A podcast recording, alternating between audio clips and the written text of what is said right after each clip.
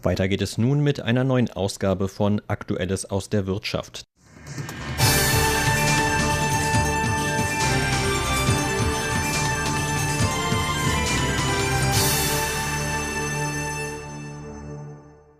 Herzlich, willkommen bei Aktueller Maus der Wirtschaft. Es begrüßt Sie Frank Pewitz. Heute der letzte Teil des Interviews mit dem Berliner Startup-Experten Thilo Bruno, Gründer und Geschäftsführer der in Berlin ansässigen PR-Agentur Piabo, mit der er sich bereits fest auf dem internationalen Parkett der Digitalwirtschaft etablierte. Heute werfen wir einen Blick in die Zukunft. Wie könnte die digitalisierte Welt von morgen aussehen? Wie stark wird die Digitalisierung unser Leben verändern?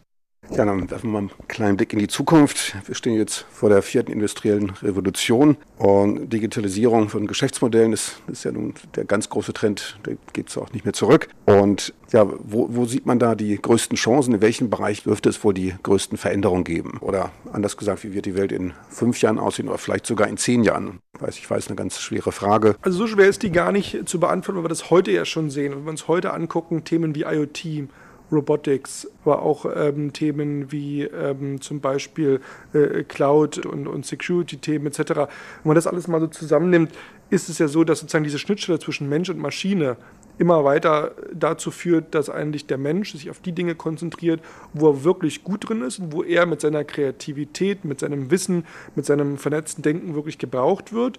Und eigentlich all die Arbeiten, die eigentlich sehr repetitiv sind und wo ich sozusagen eigentlich eher Dinge sortiere, ordne, recherchiere, eigentlich Dinge, die auch jetzt nicht so wirklich cool sind, jetzt irgendwie Kisten stapeln im Amazon-Lager und ähnliches, eigentlich nicht mehr äh, macht und da zurückgedrängt wird und sich eher auf Felder und Themen konzentrieren kann, wo wirklich, wirklich der Faktor Mensch noch eine große Rolle spielt. Und wenn wir schauen, was die Automatisierung ähm, in den Fabriken angeht, äh, das ist ja schon aktuell, sind wir schon mitten im Prozess, ähm, wo Arbeitsabläufe sicherer gestaltet werden, wo sozusagen der Mensch sich nur noch um die Dinge kümmert, wo er überwacht und unterstützt, aber nicht mehr selber sozusagen schwere Teile durch die Gegend tragen muss oder ähm, jetzt hochkommen, ähm, Dinge machen muss, die sehr, sehr äh, monoton und eintönig sind, die vielleicht auch nicht gut für die Gesundheit ähm, äh, letztendlich sind. Und da hat natürlich Robotik, aber auch IoT, wenn es darum geht, äh, frühzeitig zu erkennen, wann muss vielleicht ein Ersatzteil ausgetauscht werden, ähm, sind die Arbeitsabläufe ähm, effizient etc., äh, einen wahnsinnigen Effizienz- und Effektivitätssteigerung, ähm, die, mit, die sie mit sich bringt. Und auf der anderen Seite aber auch die Arbeits- und Lebensqualität der Menschen massiv erhöht, weil sie sich eben um die Dinge kümmern können, ähm, wo sie wirklich einen tollen Impact machen können, aber nicht Dinge äh, mehr machen müssen, die ihre Gesundheit schädigen und wo sie sozusagen ähm, eigentlich da gar keine, keine Lust haben und sagen, okay, das kann eigentlich auch eine Maschine äh, machen. Das heißt, da ändern sich die Arbeitswelten massiv. Wir werden sicherlich mit neuen Technologien, wie jetzt zum Beispiel ähm, Quantencomputern, äh, nochmal einen ganz, ganz großen Sprung in den nächsten Jahren sehen, wenn sie dann jetzt zu einer Marktreife kommen und auch flächendeckend dann eingeführt werden. Aber auch heute schon, wenn man überlegt, zum Beispiel bei uns im Unternehmen, ja, ähm, äh, Thema künstliche Intelligenz, wenn ich mit jemandem ein Telefonat vereinbare, waren es früher irgendwie sieben, acht E-Mails, die hin und her gegangen sind, wo ich gesagt habe, wann hast du Zeit und, und, und äh, wann kannst du und wie, wann soll ich dich anrufen und Zeitzonen und so weiter. Ähm, heute macht das komplett automatisch äh, eine, eine AI-Technologie, die dann mit dem Kalender automatisch schaut, wann hat der eigentlich Zeit, wann hat der andere Zeit und dann sozusagen gemeinsam einen Termin findet und ich dann irgendwie acht E-Mails spare. Es geht auch darum, wirklich Dinge, wo man sagt, das muss doch jetzt wirklich nicht ein Mensch machen, das ist doch wirklich keine tolle Aufgabe, einen Telefontermin zu organisieren. Das finde ich toll und dass das sozusagen jetzt automatisiert werden kann, die Menschen sich auf die Dinge konzentrieren können, wo sie wirklich gut drin sind und wo sie auch Freude dran haben. Und ich glaube, diese Schnittstelle zwischen Mensch und Maschine, Mensch und Technologie, das wird in den nächsten aber fünf Jahren ein riesengroßes Thema, das noch weiter äh, zu schauen und zu optimieren. Klar, wenn wir jetzt zehn Jahre weiter gucken, da sind wir natürlich noch im ganz anderen Bereich, wenn wir dann über autonomes Driving sprechen, ne, wo ich sage, braucht es natürlich den Uber-Fahrer und den Lkw-Fahrer vielleicht nicht mehr, weil dann, ne, das, das geht dann alles automatisch.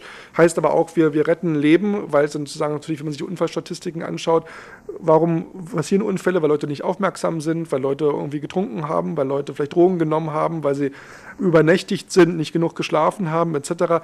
All das passiert ja in der Regel bei dem Computer äh, nicht. Klar wird es da auch mal Ausfälle und Unfälle geben, aber da retten wir natürlich sozusagen mit der Technologie auch wirklich ganz konkret auch äh, Leben.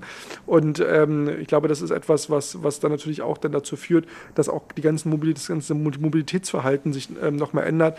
Wir überlegen auch, wenn wir wird ja viel über, über Klima und, und Nachhaltigkeit gesprochen, wo ich dann viel effizienter und, und, und, und klimaschonender auch ähm, das ganze Mobilität Mobilitätsthema aufsetzen kann, die Städte nicht mehr so versmoggt und verdreckt äh, sind, ähm, Dinge viel effizienter genutzt äh, werden können, weil Menschen sich dann Autos, Bahnen, Busse noch besser miteinander teilen können, weil die Dinge viel mehr auf das Nutzerverhalten der Leute auch abgestimmt sind. Also ich glaube, wenn wir jetzt nicht nur fünf Jahre, sondern zehn Jahre weiterkommen, da ist ein kompletter Paradigmenwechsel und da ist auch natürlich die Politik gefragt, zu überlegen, was machen wir denn mit dem Uber-Fahrer dann oder mit dem Busfahrer oder mit dem, mit dem ähm, Lkw-Fahrer. Das heißt, auch die Politik ist gefragt, dann ähm, hier ähm, zu überlegen, wie wir mit, der, mit diesen Themen auseinander, äh, uns auseinandersetzen. Aber grundsätzlich, ich persönlich bin extrem positiv äh, eingestimmt. Ich glaube, dass Technologie wirklich ähm, einer der treibenden Faktoren ist, solche Themen eben wie nachhaltiges Wirtschaften und Arbeiten, ähm, Umweltschutz vorantreiben kann, dafür sorgt, dass Menschen langfristig glücklicher und zufriedener sind. Klar, man darf sich auch nichts vormachen, kurzfristig wird es auch für die eine oder andere herbe Einschnitte geben, das ist gar keine Frage. Ähm, aber langfristig ähm, wird das ähm, für alle Beteiligten, glaube ich, sehr, sehr positiv sein. Maurice Zhang, der Gründer und über 30-jährige Vorsitzende von TSMC, also einem Halbleiterproduzenten, der sagte dann mal auf neulich auf der Veranstaltung, dass die jetzt kommende Industrie 4.0 also einen deutlich größeren Einfluss auf das Umfeld haben wird als die Erfindung äh, des Internets. Kann man sich da anschließen? Ja, also IoT funktioniert ja schlecht ohne Internet, weil da geht es ja gerade um die Vernetzung und um die digitale Vernetzung. Also insofern gehören die Dinge natürlich dort alle miteinander zusammen. Aber es stimmt natürlich ganz klar, dass die Vernetzung der von, von Chips, von Maschinen, Sensorik etc. natürlich auf die Industrie und auch unser aller Leben einen massiven Einfluss hat. Also wenn ich heute überlege, ist ja heute schon möglich, ich komme in ein Hotel oder einen Fahrstuhl rein, der erkennt automatisch, aha, das ist der, der, der Tilo, weil ich meine Chipkarte in der Tasche habe, der will jetzt gleich in die 30. Etage, ich schicke schon mal den Fahrstuhl runter, im Hotelzimmer lasse ich schon mal die Klimaanlage äh, hochfahren, äh, ja, weil die natürlich ausgeschaltet war, um Energie äh, zu sparen. Ähm, dann komme ich ins, ins Zimmer und, und, automatisch ist die richtige Beleuchtung eingestellt, die ich sozusagen äh, gerne habe, die, die richtige Temperatur ähm, etc. Also diese Vernetzung und Sensorik und, und äh, Analyse sozusagen, wo ich sozusagen auf mein Leben und auf meine Wünsche die Dinge automatisiert habe. Genauso, wenn ich ins, ins, Auto steige und automatisch sich der Sitz auf meine Rückenposition und meine Körpergröße äh, einstellt oder wenn ich am Schreibtisch äh, komme und der Stuhl oder der Schreibtisch sich auf die richtige Höhe fährt, etc. Das sind Dinge, die wirklich einen positiven Einfluss auf die Umwelt haben, auf unser Leben, auf unsere Gesundheit natürlich ganz, ganz stark. Und das Gleiche natürlich auch für die Fabriken gilt. Ne? Also wenn ich überlege, ähm, ähm, jetzt im Logistik-E-Commerce-Bereich, wie viele Menschen dann auch beschäftigt sind, äh, schwere Pakete und, und Paletten von A nach B zu transportieren oder irgendwelche Sachen rauszusuchen, wo ich sage, das sind alles Dinge, die auch von Robotern und von, von also automatisiert werden können. Insofern hat er natürlich völlig recht, dass das eine wirkliche massive Revolution ist. Und da passiert ja auch gerade in den Fabriken, gerade bei, auch beim herstellenden Gewerbe extrem viel, wo man wirklich genau überlegt, was sind Dinge, die wirklich eigentlich noch der Mensch machen muss, was können wir automatisieren Warum wollen wir auch automatisieren? Weil natürlich sind es auch erstmal sehr große Investitionen, die da teilweise äh, getätigt werden müssen. Das heißt, da ist der Einspareffekt erstmal kurzfristig gar nicht so gegeben.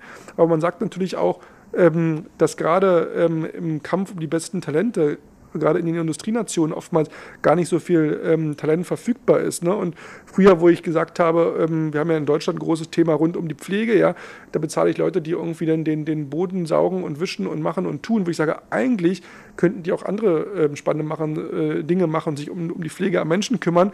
Warum gibt es da nicht einen, ein, äh, gibt es ja mittlerweile einen Staubsaugroboter oder einen, einen Reinigungsroboter oder ähnliches, der das machen kann? Also ich glaube, da wird gerade viel passieren, wenn wir nach Japan gucken, da sind auch viele auch Roboter schon im Haushalt, ähm, in Pflegeeinrichtungen etc. Und nochmal, ich glaube nicht, dass die Angst bestehen muss, nach dem Motto, der Mensch wird jetzt durch die Maschine ersetzt, sondern eher man sagen muss, die Maschinen machen das, wo eigentlich der Mensch zu schade für ist und wo er sozusagen eigentlich für Besseres eingesetzt werden kann, weil er wirklich, wo es um die Interaktion mit den Menschen geht und um den persönlichen ähm, Kontakt und da eine gute Stütze zwischen Mensch und Maschine zu finden. Aber da, wo es um Dinge geht, die nun mir keiner sagen kann, dass er es wirklich gerne macht, den Boden zu wischen oder ähnliches, ähm, da soll doch gerne dann der, der Saugroboter über die Planken fahren und äh, das bitte schön machen und dann können sich die Menschen umgeschult äh, werden oder wie auch immer da der richtige Weg ist. Da bin ich nicht der Experte dafür und sich um die Dinge kümmern, wo sie wirklich Freude dran haben und auch ihre Erfüllung drin finden. Meine lieben Zuhörer, das war's für heute aus Aktuellem aus der Wirtschaft mit Frank Piewitz. Besten Dank fürs Interesse. Tschüss und auf Wiedersehen. Bis zur nächsten Woche.